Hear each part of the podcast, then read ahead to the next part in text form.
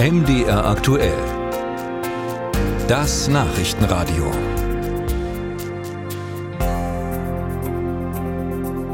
Sie wollen arbeiten, aber es klappt einfach nicht mit dem Job. Die meisten Ukrainer in Deutschland hängen auch anderthalb Jahre nach Beginn der großen Fluchtwelle noch im Sozialsystem fest.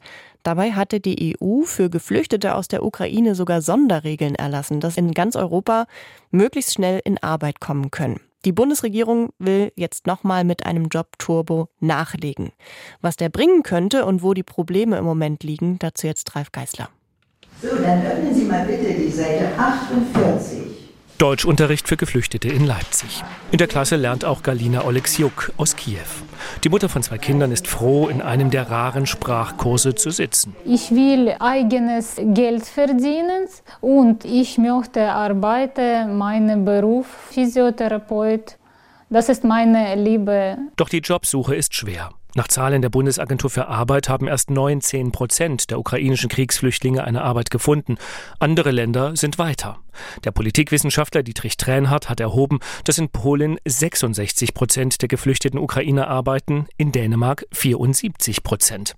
Kann ein Job-Turbo für Geflüchtete Deutschlands Zahlen verbessern? Sachsens Arbeitsminister Martin Dulich ist verhalten optimistisch. Es wird jetzt ähm, von Seiten der Jobcenter eine viel engmaschigere Betreuung stattfinden. Das heißt, es wird jetzt in einem viel kürzeren Abständen die Leute eingeladen, um ihnen tatsächlich ein Vermittlungsangebot zu machen von Weiterbildung und vor allem von äh, Jobangeboten. Doch fehlende Jobangebote sind es nicht allein.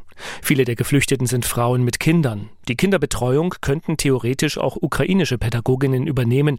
Doch die Bürokratiebremse, erzählt Julia Korsiakova, Professorin am Institut für Arbeitsmarkt und Berufsforschung. Viele Frauen vor ihren Flucht waren im Bildungsbereich tätig und das ist gerade die Qualifikationen, die wir so stark brauchen.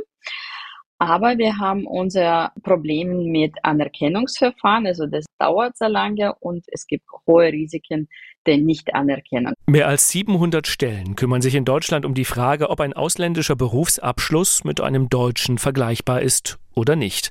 Manche Anerkennungsverfahren dauern Monate. Das sei zu lange, sagt Martin Dulich. Wir werben auch als Wirtschafts- und Arbeitsminister sehr dafür, vor allem pragmatische Lösungen zu finden und nicht nur Anerkennung zu bringen, wenn die Papierlage richtig ist. Wir wollen die Hürden senken und nicht die Hürden aufbauen. Das würde auch Galina Oleksiuk helfen. Sie hat Masseurin gelernt, dann Sozialpsychologie studiert, könnte in Reha-Einrichtungen arbeiten, doch keines ihrer Zeugnisse wurde bislang akzeptiert. An einem Nachmittag sitzt sie mit einer Freundin auf der Couch, die empfiehlt ihr erst einmal einen anderen Job, Arbeit als Putzkraft.